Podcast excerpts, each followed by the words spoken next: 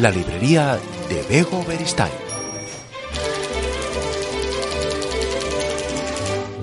¿Qué tal? Bienvenidos, bienvenidas. A mí me hace mucha ilusión, me da mucha alegría recibir hoy en la librería a quien se ha llevado el premio Fernando Lara de novela en este año 2021, porque además es un año muy especial y llega con su tercera novela, Alaich Leceaga. Se titula Hasta donde termina el mar. Y la verdad es que yo quiero que nos cuente muchas cosas y quiero contar también un recorrido que tuve la suerte de poder hacer con Alaich por algunos de los lugares donde discurre esta novela. Una novela que parte de una tragedia. Y fíjate en qué momento llega esto cuando también ahora, en este siglo XXI y en este 2021, hemos estado viviendo una tragedia. Alaiche Leceaga, ¿qué tal? Bienvenida. Hola, hola, hola, muchas gracias. Pues mira, un placer eh, contar contigo y sobre todo un placer recordar aquella galerna, una tremenda galerna que dio pie a esta novela. Tú viste aquella noticia, un aniversario, una tremenda galerna que costó la vida a más de 700 personas, si no me equivoco, o, son demasiadas, no lo sé. Eh, no sé si, si, me he ido un poco lejos a Light. No, son, bueno, como 350 personas. eso es, cuando he dicho lo de 700 digo, no, no, me parece mucho, son 300 y pico, es verdad. Bueno, que no dejan de ser un montón de personas las que fallecieron en esa tremenda galerna, pero fíjate, un hecho muy trágico ha dado pie a una novela que te ha dado este magnífico premio en un tiempo también bastante trágico, ¿no? Sí, es verdad, es un, es un poquito como tú comentas. Es cierto que leo una noticia hablando del aniversario de aquella galerna, una galerna que en 1878 acabó con la vida de casi 350 marineros de Vizcaya, Cantabria, bueno, un poco de, de toda la costa. Y de alguna forma, esta noticia, pensar en esas 350 vidas, porque al fin y al cabo eso se convertía en 350 viudas, huérfanos, y bueno, empecé a imaginar el impacto que esa tragedia tendría en unas comunidades tan pequeñas y tan unidas como son las de la zona de la costa. Y bueno, esa idea empezó a crecer, a crecer en mí y se convirtió después en, la historia de hasta donde termina el mar. Oye, eh, tú para documentarte has recorrido muchísimos de los lugares eh, que aparecen en la novela, los has recorrido casi casi palmo a palmo y has hablado con la gente. ¿Todavía recordaban aquella galerna? Eh, seguramente habrá descendientes de aquellas personas que fallecieron, ¿no? Y puede que esté todavía en el imaginario de, esa, de esos pueblos y de esas familias. Sí, sí, sí, es justo como dices. Yo tuve mucha suerte y durante el proceso de documentación pude acercarme a toda la zona de la costa, a todos los pueblos y charlar un poco con, los vecinos que además fueron muy amables y atendieron mis preguntas. Y me impactó muchísimo en concreto una señora que recordaba todavía cómo su, su abuelo había fallecido, bueno, en, en una galerna parecida unos pocos años después, y cómo aquel hecho había marcado de alguna forma a todas las personas que vivían allí, cómo aquella tragedia todavía vivía un poco, como tú dices, en el imaginario colectivo de todos los vecinos de ese pueblo. Y era algo que quería que se reflejara después en, la historia, claro. Alaichi, para ti ha sido especial eh, que todo esto eh, haya sucedido en, en Euskadi, en Vizcaya concretamente, y que em, hayas conocido incluso mucho más profundamente tu tierra, porque tú eres vizcaína. Sí, sí, sí. Todas, todas las historias son, son siempre especiales para un escritor, para una escritora, ¿no? Pero es cierto que la historia en la que estás trabajando en ese momento, a la que le estás dedicando todo tu tiempo, toda tu atención, se convierte un poco en el, en el centro de todo, ¿verdad? Y yo disfruté muchísimo leyendo y averiguando un poco sobre, bueno, sobre todas esas leyendas, todos esos misterios que de alguna forma, pues bañan un poquito todos los pueblos de la zona del Cantábrico. Oye, estas zonas, las zonas que recorrimos, Lekeitio, Ea, Mundaka, son eh, lugares de mar y todos aquellos lugares de mar eh, tienen muchas leyendas, tienen mucha mitología y hay un imaginario colectivo eh, que al final se ha convertido en protagonista de hasta donde termina el mar. Hay sirenas, lamias, monstruos marinos van recorriendo las páginas. Eh, ¿Cómo, cómo te, acercas tú a estas historias y cómo entras en, eh, en la novela de la mano de esta, de esta propia mitología de la zona? Pues sí, es, es curioso lo que comentas. Es verdad que aunque sea una zona, bueno, toda la zona del norte y otras zonas de España muy ricas en mitología y leyendas, por algún motivo los pueblos de toda la costa tienen un poco su propia mitología, sus propios seres y sus propias leyendas, ¿verdad? Supongo que es por la cercanía del mar, y también por esa relación de dependencia a la hora de, conseguir sustento, peces, pesca y tal, y también un poco por ese temor que les podía inspirar. Entonces, las leyendas, las sirenas, las lamias, los monstruos marinos, es algo que todavía sigue presente y que de alguna manera forma, forma parte del imaginario colectivo. No es difícil encontrar por toda la zona estatuas de sirenas o nombres relativos a lamias, por ejemplo. Y me, me gustó muchísimo esa importancia que siguen teniendo, bueno, las historias, las leyendas, y de alguna forma quería que ese, que ese lugar destacado, de esas historias en concreto, apareciera en la, apareciera en la novela. Y es verdad que, bueno, sin, sin entrar demasiado, ¿verdad? Pues uno de los personajes podríamos pensar que se trata casi de uno de estos seres mitológicos, ¿verdad? Una sirena, una lamia. Eh, al final aquí hay mucho misterio, hay mucho suspense y hay eh, una joven vestida con un traje de novia que flota inconsciente en el mar y de ahí eh, sale, bueno, pues toda esta toda esta historia que tú nos cuentas en la que también hay triángulo amoroso, porque aquí hay un poco de todo, hay amor, hay suspense, hay misterio, hay mitología, hay leyendas, hay pueblos, hay imaginario colectivo, son muchos elementos, ¿no? Sí, sí, sí, es verdad que la, la historia comienza un poco como comentábamos al principio, ¿verdad? Con una galerna y bueno, después de eso todo pues todo el pueblo está pendiente de los barcos que han salido a navegar, pero al mismo tiempo encuentran una chica misteriosa, una chica sin pasado en, en la orilla, en la playa. Y bueno, el, misterio de esa muchacha, de esa chica que tiene además un parecido inexplicable con otra chica de la localidad que lleva varios años desaparecida, es un poco esa trama de suspense, de misterio que de alguna manera atraviesa la historia y que también va cambiando la vida de todos los personajes. Personajes a los que, eh, por supuesto, pones nombre y no cualquier nombre, porque están los hermanos Morgan, está Anastasia, está Ofelia. Los nombres dicen mucho de lo que nos encontramos en la novela. Sí, sí, totalmente. Además es algo que, que me gusta, es el simbolismo en los nombres, igual que los simbolismos en la naturaleza, de alguna manera siempre están presentes en mis historias y me gusta mucho esa relación, ese entendimiento que se establece con el lector cuando ve el nombre que tiene un personaje y con él de alguna manera piensa o más o menos tiene claro un poco qué es exactamente lo que esconde ese personaje o en qué puede convertirse. Oye, eh, todavía no hemos hecho una hipnosis así como breve y hasta donde se pueda leer de lo que cuenta hasta donde termina el mar. Eh, si nos lo tienes que contar en titulares, porque supongo que has dado muchos titulares últimamente con, con el tema del premio y con la presentación de esa tercera novela, en titulares breves, ¿qué dirías que pasa en hasta donde termina el mar?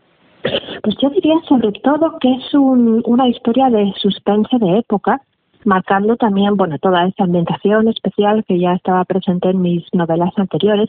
Diría también que es un triángulo amoroso, un triángulo amoroso imposible, porque de alguna manera las tres personas implicadas, bueno, pues tienen una relación muy intensa con las otras dos, con los otros dos vértices de ese triángulo. Y diría sobre todo que es un homenaje a esos, a esos clásicos de misterio de la literatura que a mí como lectora tanto, tanto me gusta leer también. Tienes nombres además, ¿eh? ¿eh? que tú eh, sueles destacar de esos que son un poco tus referentes, ¿no? En lo que a novela de misterio se refiere. Sí, sí, totalmente. Yo creo que además es bastante sencillo, ¿verdad? Para cualquiera que se adentre un poco en mis historias, ver cuáles son mis referentes. Las hermanas Bronte, por ejemplo, me atrae muchísimo eso, bueno, ese drama, esas historias tan intensas, tan acentuadas de alguna forma por la naturaleza un poco inhóspita. Me atrae muchísimo también Paul, por ejemplo, en esta historia he querido acercarme, bueno, un poco a esos cuentos que él escribía en los que no existe una investigación criminal como tal, pero sí una resolución de un misterio a lo largo de diferentes pistas que van teniendo los personajes, personajes además, bueno, todos ocultan sus, sus secretos, ¿verdad? Y también me atrae muchísimo este ambiente gótico, neblinoso que, que escribía Zafón y que bueno, que yo creo que impregna todas mis historias, es bastante es bastante evidente. de hecho, desde la editorial, eh, cada vez que hablan de, de Alaich Leceaga eh, y dan referencias, mm, citan a Zafón, que lo acabas de citar tú, ¿no? Eso es un orgullo tremendo. Bueno, es mucho más que mucho más que un orgullo tremendo. Personalmente, como autora y como lectora, primero, bueno, le admiro, le admiraba muchísimo y siempre formó formó parte de mi aprendizaje lector y mm. después de mi aprendizaje escritor. Oye, se está dando a Light el caso de muchas escritoras, sobre todo escritoras, fíjate, eh, que están publicando novelas de misterio, de suspense, también con mitología, también eh, con referencias a, las leyendas, que después acaban eh, creando rutas turísticas. Y fíjate que yo que he hecho contigo esta ruta por Mundaka, por Lekeitio, por Ea, creo que va a haber muchas personas que van a ir siguiendo la ruta, ¿no? De hasta donde termina el mar, porque además es que es una ruta preciosa, ¿no? Y se pueden ver paisajes maravillosos y sobre todo si te dejas contar historias de la zona, eh, pues puede que al final se cree también una historia de estas características, ¿no? Una guía, una, una ruta de, de Ala y haga. Sí, es verdad que es un, es un paisaje precioso. Yo animo a todo el mundo a acercarse, a descubrirlo. Y un poco al hilo de lo que comentas, me consta que ya se está organizando algo eh, gracias a los vecinos de EA. Así que, bueno, muy, muy contenta y la verdad es que muy, bueno, muy emocionada, como te imaginarás, claro. Oye, tú eres mujer de mar, Light, porque el mar es un personaje más de esta novela. Sí, el mar es un, es un personaje más, ¿verdad? Es un poco, ya lo hemos comentado un poco antes, ¿verdad? Que ese, esa cercanía de esa gente con, los, con, con el mar, esa dependencia también que tenían y sobre todo yo creo el, el miedo, el temor a ese mar que a veces, bueno, puede volverse un poco en su contra es algo muy muy presente en la historia. Yo personalmente no, no tenía ninguna relación especial con el mar, más allá de la que bueno, de la que tiene cualquiera que haya crecido en un sitio en el que el mar está realmente cerca. Es verdad que después de escribir la historia mm, comprendí mucho mejor el punto de vista ese, me acercaba mucho más y de alguna manera yo creo que eso también me ayudó y hizo que pudiera plasmar esa forma de entender la vida un poco en algunos de los personajes que aparecen en la novela. eh, Alaiche, tu primera novela salió en el año 2018, El bosque sabe tu nombre, éxito tremendo, después vino otro éxito, Las hijas de la tierra en el 2019 y claro, del 2019 hemos salido, hemos saltado, perdón, hasta el año 21. Justo en el medio está el año pandémico, ¿no? Este año tan complicado eh, que a ti supongo que te sirvió para documentarte aunque sea desde casa o bueno, pues no sé qué supuso, ¿no? porque me imagino que estabas en pleno proceso de documentación que tanto te gusta cuando llegó todo esto y hubo que cambiar un poco el chip. ¿Para qué te sirvió todo ese tiempo? Sí, fue un año, claro, complicado para, para todos, es evidente. Yo recuerdo parte de, parte de la novela, la escribí durante el confinamiento. Y recuerdo que aquellos meses, aquellos días que parecían casi interminables, una de las cosas que más me gustaba de alguna forma era sentarme a escribir, a trabajar en la novela, porque mientras la vida real y las noticias, bueno, pues todos veíamos, ¿verdad?, todas las cosas terribles que estaban sucediendo, de alguna forma trabajar en la historia me permitía casi caminar por las calles de Ea y asomarme al mar y sentir la brisa. Era una especie casi como, bueno, pues de, de viaje, de pequeño viaje que podía hacer sin salir de casa y recuerdo recuerdo mucho aquello de, del tiempo del confinamiento. Eh, has ganado con esta novela el premio Fernando Lara, nada más y nada menos a Light. sí, sí, es verdad que bueno, recuerdo aquello como una sensación de haber de haber cumplido un sueño, ¿verdad? Como como escritora y como autora siempre es una de esas metas, de esas de esas ideas que tienes, de esos sueños que parecen inalcanzables y bueno, por supuesto la satisfacción personal, ¿verdad? Ya te puedes imaginar que es, que es tremenda después de esto.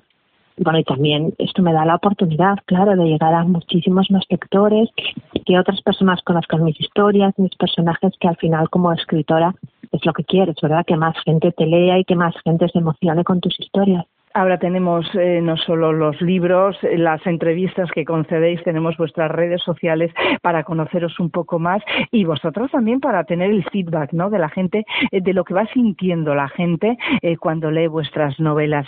¿Qué dice el público de hasta donde termina el mar?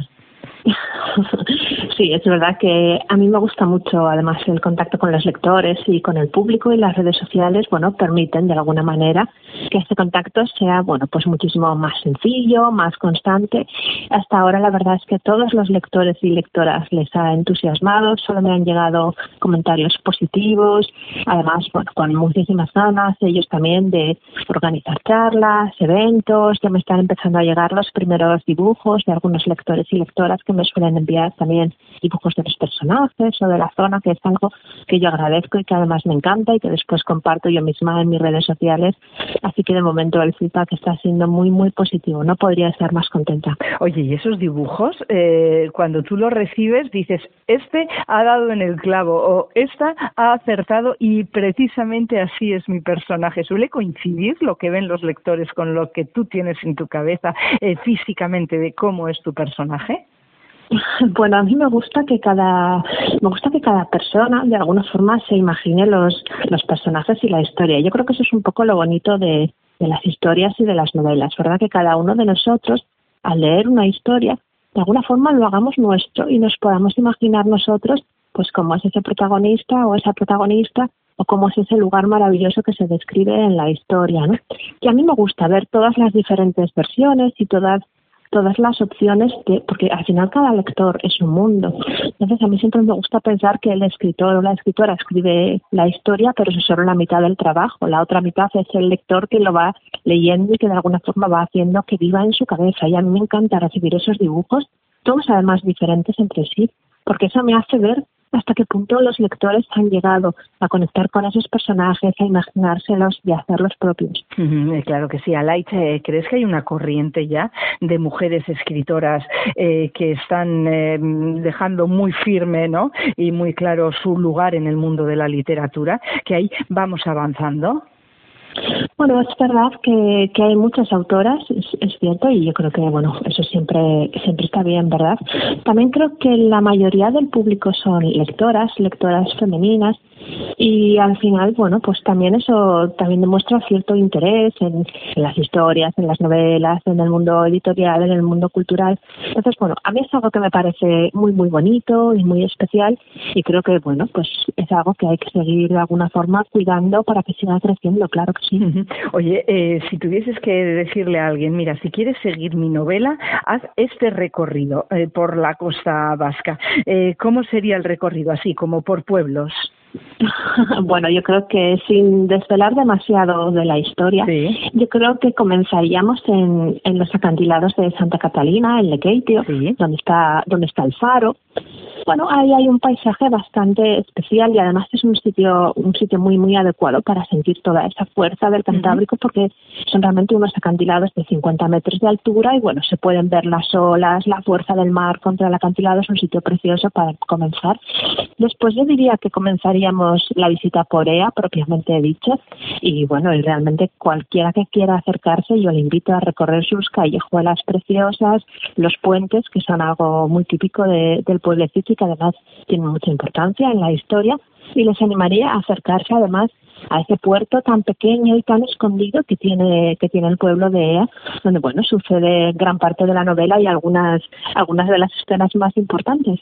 Y además es como trasladarse eh, casi casi a otro otro momento en la vida, ¿no? A otros años, a, a, otras latitudes y casi casi meterse en un cuento para quien nunca haya pasado por ahí, desde luego es muy muy recomendable conocer ahí la historia de Ofelia, la historia de Anastasia y de Claudia Mara, de los hermanos Morgan, Dylan y Ulises, de Ofelia, por supuesto, y este homenaje a los grandes clásicos del misterio que hace Alaitz Leceaga en Hasta donde termina el mar ha conseguido el premio de novela Fernando Lara 2021. Antes de que se me olvide, Alaitz, creo que algún contacto, algo con el cine tienes, ¿no? No sé si, eh, creo que todavía no de esta novela, no lo sé, pero sí de alguna de las anteriores, ¿no? Sí, sí, hay, hay en marcha un, proyecto para una adaptación de, de, mi novela, de mi primera historia, del Pues que sabe tu nombre, sí. Sí, y bueno, pues eh, cuando llegue eh, volveremos a charlar sobre esa adaptación, porque al final es casi, casi como dejar tu, tu trabajo en manos de otras personas y que sean ellas quien lo interpreten, ¿no? Hay a quien le gusta mucho esto y a quien dice, no, no, que la historia es mía y que yo quiero que siga, siga siendo fiel a lo que yo he pensado. Sí, es verdad que hay opiniones ahí para, para todos los gustos. Yo personalmente confío mucho en, en el equipo y en las personas que se están ocupando de la adaptación audiovisual y bueno, la verdad es que muy, muy contenta y muy satisfecha. Claro que sí. Bueno, pues partiendo de esa mortífera y trágica galerna que en el año 1878 acabó con la vida de 322 pescadores en el mar Cantábrico, surge hasta donde termina el mar. Premio de novela Fernando Lara 2020 con eh, su escritora, eh, con su autora, hemos hablado, Alaitz Leceaga.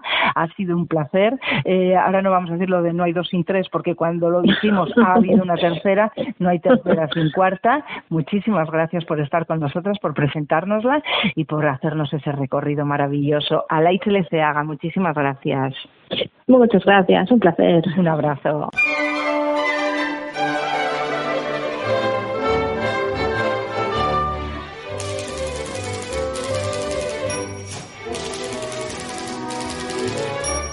La librería de Bego Beristain.